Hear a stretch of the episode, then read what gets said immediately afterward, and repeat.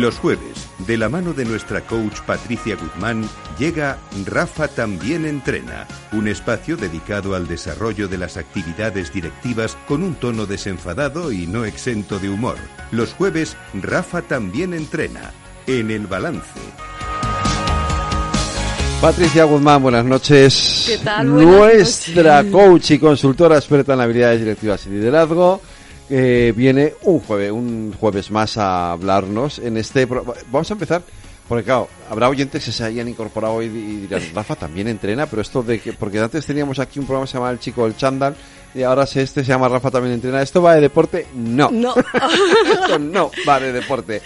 Esto va de liderazgo, de, habilidades directivas, etcétera. Pero ¿por qué le hemos llamado Rafa también entrena? Pues le hemos llamado Rafa también entrena porque si los campeones entrenan, como es el caso de Rafa, ¿cómo no vamos a entrenar también nosotros que no lo somos? bueno, también somos unos campeones, claro que sí. Las habilidades directivas y aquí estamos para entrenar. Hoy vamos a entrenar además cómo relacionarnos mejor con los demás, con nuestros jefes, compañeros, colaboradores. Con nuestro entorno laboral. exacto. Vale. Lo hemos llamado ¿Es el eneagrama la caña o en realidad es una patraña? Vale, ponme, dime qué quiere decir esto que no he entendido nada. No sé ni lo que es el... Bueno, sí, me lo explicaste el otro día, es verdad. Ya sé lo que es el eneagrama, tienes razón. Vale. Pues empezamos, empezamos desde ahí, empezamos desde ahí, porque lo, explicamos hace 15 días y a lo mejor hay mucha gente que no lo oyó. Claro, pues el eneagrama en realidad es una herramienta para aprender a relacionarnos mejor con nuestro entorno laboral en este caso, pero podría ser también con nosotros mismos o, bueno, con los demás, incluidos pues eso, nuestros compañeros de trabajo, jefes, colaboradores. Y ya vimos en el programa anterior que es que además ahora está muy de moda. De hecho, eh, ¿te acuerdas que vimos que el eneagrama tenía hasta millones de visualizaciones. El, anterior programa tenía un, tenía un título también muy sugestivo, que era el de si hacía falta ser un cretino para triunfar en el entorno laboral. Vale. y ahí dibujamos un eneatipo en concreto de, de, ese tipo de jefe cretino, efectivamente. Pero bueno, hoy vamos a, ver en qué consiste el enneagrama para, y para qué sirve y a ver si efectivamente es la caña, como mucha gente opina, o a ver si es que esto es una patraña. pues vamos a desvelarlo. Si no terminamos hoy, lo hacemos dentro de 15 días, no pasa nada. Perfecto, pues empezamos, eh, si te parece bien, describiendo que se trata de un mapa de la personalidad que divide a las personas en nueve eneatipos o formas de ser. El primero eh, se llama el perfeccionista, el segundo el ayudador, el tercero el triunfador, el cuarto el artista, el cinco el observador, el seis el leal, el siete el entusiasta, el ocho el jefe y el nueve el pacificador. Los nombres ya de por sí son bastante descriptivos, sí, sí, Son bastante descriptivos, sí, sí, efectivamente.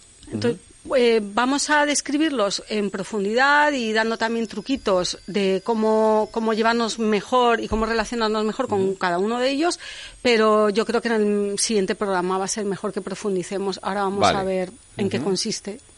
Vale, perfecto. Pues eh, empecemos. Eh, hablando de lo que opinamos nosotros de nosotros mismos y lo que los demás Sí, yo a favor, o sea, el enneagrama me parece una herramienta útil en el entorno profesional, sobre todo cuando nos tenemos que relacionar con personas que todavía no conocemos suficientemente. El enneagrama, las personas que están a favor, que son absolutamente eh, seguidores del enneagrama, que cada vez hay más, como hemos dicho, eh, lo consideran la herramienta fundamental. A mí, sinceramente, no me parece tanto, pero sí, pues una herramienta útil y vamos a ver qué utilidad le podemos dar. Vale. ¿Y en contra? Eh, sí, en contra, pues a mí me parece que es que hay que tener bastante cuidado con etiquetar y empezar a, denominar a los demás, porque yo me he encontrado en algunas compañías con las que he trabajado que ellos ya habían hecho formación en Enneagrama, que se dirigían y se describían a sí mismos y a los demás como, Buah, es que este es un eneatipo, un eneatipo 5, o qué vamos a esperar si es un 7.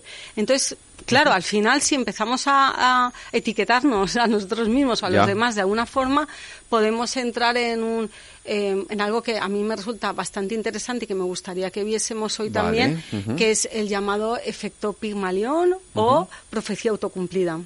Vale. Em, empezamos un poco, eh, bueno, explícame esto de la profecía autocumplida, que ya lo comentamos la semana pasada y, por, por, explicarle bien a la gente qué significa. Sí, la profecía autocumplida en realidad es cuando, cuando esperamos eh, de los demás algún tipo de comportamiento de nosotros mismos, al final, con nuestros propios comportamientos, terminamos haciendo que, que eso se haga realidad. Vale. Seguro que ha pasado y nuestros oyentes, a ver si también les suena eh, que mm, entra alguien nuevo en la oficina o nos O, nos cambian de jefe y nos dicen, ¡puf! Este que viene es un hueso. O al revés, es estupenda. Entonces tú, de alguna forma, empiezas a adecuarte eh, a lo que esperas que sea esa persona y termina convirtiéndose la otra persona en aquello que esperas. Aunque no lo sea. Aunque no lo sea. Y aquí hay estudios muy interesantes. Vale que el más significativo, el, el, más conocido, pero es que es muy interesante, es el de Robert Rosenthal, que, que, hizo un experimento de psicología social en el que en varias escuelas, en diferentes escuelas, se les dijo a los profesores que había determinados alumnos eh, que tenían, mm, ahora se llamarían altas capacidades, ¿no? Pero lo que antes se decía que eran superdotados. Esto en realidad era una patraña, no era verdad. Lo que pasa es que el experimento consistía en eso precisamente. ¿Qué sucedió al final de curso? O oh, sorpresa, que efectivamente esos alumnos a los que los profesores habían considerado que tenían esas altas capacidades, eh, las notas eran muy superiores al resto. Y hay otro ejemplo que a mí me encanta y me parece muy curioso, pero que también creo que describe muy bien eh, esto que tenemos que tener eh, cuidado con lo que esperamos, porque este tipo de creencias pueden ser o, potenciadoras o muy limitantes. Hay una aldea en Ghana, en, Ghana Central, donde tienen la costumbre de, según el día de nacimiento de los niños, ponerles un nombre u otro. Entonces, por lo visto, los lunes mm, eh, dan por hecho que van a ser niños que, van a ser pacificadores, que van a ser muy mm, mediadores y, los miércoles, la gente que nace los miércoles les ponen un nombre diferente que se supone que van a ser al revés, pues van a ser mm, eh, personas y, niños con, malas conductas y rebeldes. ¿Qué sucedió? Que, estuvieron haciendo un estudio profundo de los tribunales de, de esa aldea y de los alrededores y otra vez más, ¿qué sucedió? que efectivamente se había cumplido. Los ¿Ah, niños que los niños que habían nacido los miércoles tenían muchísimo más cargos por delitos menores y peores conductas. Con esto qué queremos decir que se cumple la superstición o que nosotros como estamos esperando de alguna forma que esa persona se comporte así, terminamos em, dirigiendo hacia ese comportamiento. Entonces, por eso a mí el enneagrama, esto es lo que, lo que menos me gusta utilizarlo en el entorno profesional. Porque podemos tender eh, sin querer a, etiquetar y al final sí. Esto es, esto es una eh, um, no, quería hacer una costumbre, no sé si es una costumbre, es una mala costumbre eh, bastante habitual, la de, ya, ya no solamente dentro del enneagrama, sino en general, etiquetar a las personas de una u otra manera, ¿no? Es como un... Eh, algo que hacemos. Eh, Nos gusta clasificar todo y a las personas también, incluso a nosotros mismos, ¿verdad? que, muchas veces, no sé si nuestros oyentes se sentirán identificados, pero yo a veces también me descubro a mí misma diciendo, no, y es que soy así, o es que de tal forma, o yo es que soy muy responsable, aunque incluso sea algo aparentemente positivo, eh, también tiene un peso enorme. Entonces, el eneagrama mm, es una herramienta útil, sí, depende cómo se utilice. si va a ser para, para limitar, eh, yo no la recomiendo. Pero si va a ser para potenciar o para ayudarnos a, movernos en este tipo de relaciones, sobre todo eso con personas que aún no conocemos, yo sí que lo recomiendo. Y también tengo ejemplos de cuando se ha utilizado de forma favorable. A ver qué te parece. Por ejemplo. Por ejemplo, a mí me gusta utilizar el enneagrama eh, en casos de, comerciales con clientes que todavía no, conocen. El otro día tuve, tuve una sesión precisamente con un cliente que ha cambiado de compañía y me decía que, en su nuevo cargo que tenía que, tratar con un cliente que le habían dicho ya de antemano que era muy difícil y estaba bastante nervioso con una reunión que tenía que hacer con ese cliente. Entonces, en vez de, de tomárnoslo como un cliente difícil, lo que estuve trabajando con él es cómo se comportaría él, mi, mi cliente, con, con, esta persona que aún no conoce si pensase de otra forma diferente sobre él. Y lo que salió fue muy interesante. Y el enagrama también, porque ¿qué diferencia hay sin conocer a esa persona en que pensemos bien o mal de ellos? No sé. Ninguna, o sea, de cualquiera de las dos. Da igual. eh, cualquiera de las dos Claro, es válida. los- Sin vale. embargo, las consecuencias eh, van a ser mucho más positivas o negativas. Y si es lo mismo, nos cuesta lo mismo pensar bien que mal, ¿por qué no probamos a, a- a pensar bien y a hacer a favor nuestro, nuestra profecía autocumplida, por decirlo de alguna forma? Vale, hay- pero tendemos a, a, utilizarlo de forma negativa, sí.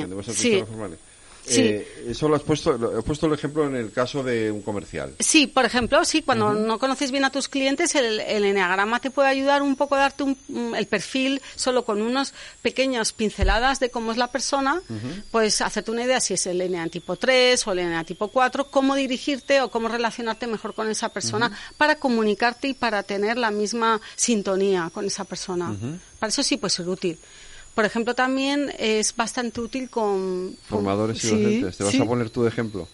Sí, Vale. porque hace años sí eh, era formadora y me contrataban en compañías y en organizaciones para dar formaciones por lo típico de, de comunicación efectiva, de lo que estamos hablando aquí, de habilidades directivas. Y, y ten en cuenta que, a, a ver, las personas que nos estén escuchando, que también hayan tenido que dar formaciones, a ver si también se identifican con esto. Te encuentras con personas que no conoces de nada eh, que tienes que estar tres horas, cinco horas, lo que te hayan contratado, un día, dos días, pero en realidad no, no sabes ni quiénes son. Y siempre hay la persona que te lo cuestiona todo. O la persona todo lo contrario, que está súper entregado y todo lo que haces le parece estupendo.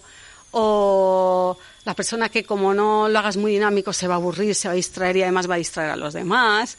O la persona que necesita un montón de datos.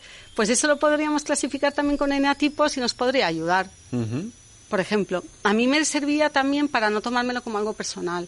Yo, de alguna forma, clasificaba, decía, claro, es- esto es eneatipo 3, típico del eneatipo 3, por poner un ejemplo, y me ayudaba a conectar mejor con esas personas con las que tenía que, que- que compartir esa formación y no las conocía lo suficiente como para poder tener más matices sobre ellos.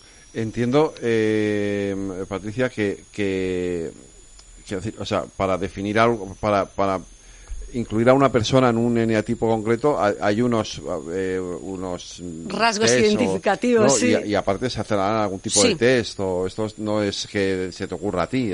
¿Tienes eneatipo 5? No, no, hay formaciones mucho más intensas, pero también hay, eh, a ver, los detractores lo comparan con Vale. el horóscopo moderno, ¿Por porque qué? porque al final es mm, pues clasificar es como las personas que dicen, ay, es que se nota que es que eres, yo Que- que sé, que eres Géminis, que eres Libra. tal, sí. Pues bueno, pues frivolizando un poco, pues podríamos decir que, que hay rasgos identificativos de, que, de cada eneatipo y hay, y hay test de personalidad más profundos que sí que, que pueden, pero sí que hay, eh, y si nos lo tomamos con un poco de humor, si quieres te doy unas pinceladas de Vale. a qué corresponde cada eneatipo. Pero espérate, termíname con los, Sí. con los, con los ejemplos, porque Ah, había este de. Carlos Guillermo, por ejemplo, me, me- me- ¿qué es esto de...? no, este- no, estos son ejemplos también de, de cuando he tenido que hacer, eh, ayudar en selección de personal.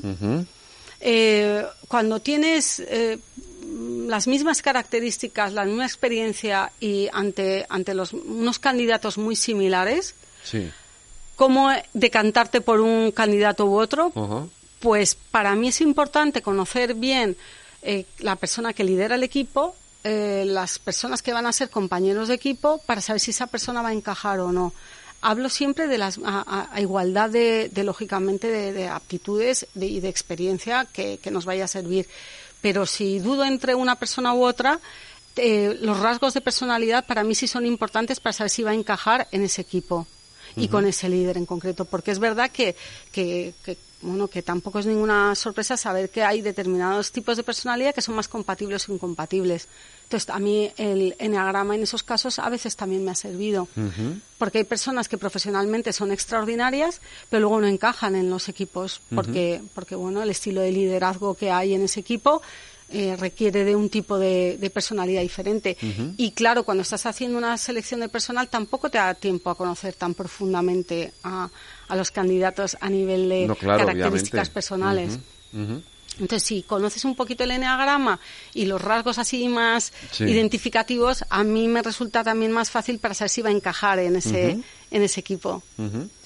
¿Y un guionista? Ah, pues es que se, está, se utiliza mucho, mucho, sí, en guionistas. De hecho, eh, una vez que entiendes de, de Enneagrama, hay determinadas series que son muy curiosas porque de ver, por ejemplo, Aquí no hay quien viva, o sea, en realidad son eneatipos tal cuales eh, o arquetipos. Y, y A ver. sí, eh, entonces, pues, pues tenemos a- al, al arquetipo de, de, pues eso, la pacificadora. mm, ¿A quién le viene a la cabeza a nuestros oyentes? Es que yo no la sigo mucho. Ah, pero- vale. Pero, pero eh, hubo una época que sí que la veía más. Sí, pues eh, ahora no recuerdo el nombre de esto, pero era Sí. la hierbas, ¿no? O sea, siempre Ah, estaba vale, como vale, sí, es intentando verdad, mediar sí, y todo era flower power y luego, por ejemplo, el jefe, pues era eh, el, el, el- eh, uno que, que había que, que era como el típico, pues eso, un arquetipo de, y el eneatipo exagerado de, de jefe que siempre estaba pues tocando las narices a todo el, mundo. eh, el de la pescadería, Eh, que venía sí, tipo sería exacto, ese, ¿no? ese, ese, ese. Vale, Yo no vale, quiero decirlo por si alguien se, se siente ofendido. Y luego otras series, por ejemplo, que también utilizan bastante el, el neatipo, en, en realidad es una forma también de, de profundizar. Eh, una que a mí me gusta mucho es Modern Family. Sí. ¿Verdad? También ahí se ven diferentes eh, rasgos de personalidad, eh, además muy bien, muy bien hechos y corresponden también a eneatipos diferentes. Que en el programa que viene ya pondremos ejemplos y, y- y- Vale. ujú. y vamos a, a ver si también las personas que nos están escuchando empiezan a, a identificar qué eneatipo es en las series y, y en las películas. Vale, perfecto. Entonces, ¿podemos em- dar- ir dando alguna pinceladita? Sí, perfecto. Vamos a hacerlo un poco como con sentido del humor, ¿vale? Se Vale. puede profundizar mucho más, obviamente, pero haciéndolo así muy ligero y teniendo en cuenta que ya profundizaremos en el próximo programa dando Sí. más rasgos, vamos a, a describir a los tipos de personalidad según el eneatipo Sí. antes de ir a una cena. Vale. Que les han invitado, vamos a imaginar que les han invitado a ir a una cena y, y cómo se comportaría cada uno de ellos. Vale. A ver si nos identificamos o identificamos a alguien de, de nuestro equipo de trabajo. El eneatipo 1, hemos dicho que es el perfeccionista. Sí. El eneatipo 1 se estaría preocupando a ver si ha elegido en llevar el vino más adecuado. Tengo un audio para esto. ¿Sí? ¿Lo podemos escuchar? Bueno, vamos A allá. ver. ¿Se puede saber qué narices es eso? Dios mío, el libro de bodas. No lo había visto desde que íbamos a cuarto. De todo. Miremos, no sé, lugares, por ejemplo. Primero organizados alfabéticamente, luego geográficamente y luego por metros cuadrados. ¡Ahí va! ¡Eso es muy inteligente! ¡Ah! ¡Corta con ella! Tenemos a Mónica de Friends. De Friends, Claro, que es perfeccionista. Es la y que, perfeccionista. Exacto, y que le preocupa muchísimo también lo que vayan a pensar los demás. Pues ese sería el enatipo 1. El eneatipo 2. El eneatipo 2 hemos dicho que corresponde a lo que se llama el ayudador. El enatipo Sí. 2, antes de la cena, es el ejemplo que estamos poniendo, estaría más preocupado de que sus amigos, de que las personas que, que van a estar en esa cena se lleven bien entre sí. Para ellos es importante. ¿Lo escuchamos? Sí. Vale. Parece que ha sido programada su eliminación. Tenemos que hacer algo. ¿De qué estáis hablando? El pequeño androide lleva un mensaje de ella. Hemos de ayudarla. Oye, cálmate, niño. El viejo ha dicho que le esperemos. Él no sabía que ella está aquí. ¿Quieres buscar un camino para llegar hasta ese bloque? Yo no voy a ninguna parte. La van a ejecutar. Acabas de decir que no querías esperar a que vinieran por ti. ¿Ahora sí quieres? No. Esto es de la Guerra de las Galaxias. Sí, ¿no? la Ah, Guerra vale, de las vale, vale. Galaxias. Claro. Luke Skywalker que se preocupaba muchísimo por los demás y siempre estaba intentando, eh, pues, el ayudador, ¿no? Como, Sí. como, se, como se define. Vamos a seguir dando pinceladas, si te parece. Sí, ya pero el próximo así- día profundizamos Exacto, en vamos cada a uno, vale, profundizar. vale. El, el número 3, el, el enatipo número 3, es, es el triunfador. Y ante una cena lo que se estaría preguntando y lo que estaría buscando es saber si consigue eh, establar los máximos contactos posibles y sacar el máximo, el- las máximas eh, relaciones fructíferas y que le puedan interesar, por decirlo de alguna forma. Porque va buscando el, eh, ser triunfador. El número, El artista. el artista, el 4, no está, no está de humor para fiestas, está melancólico, no le apetece nada ir a la cena.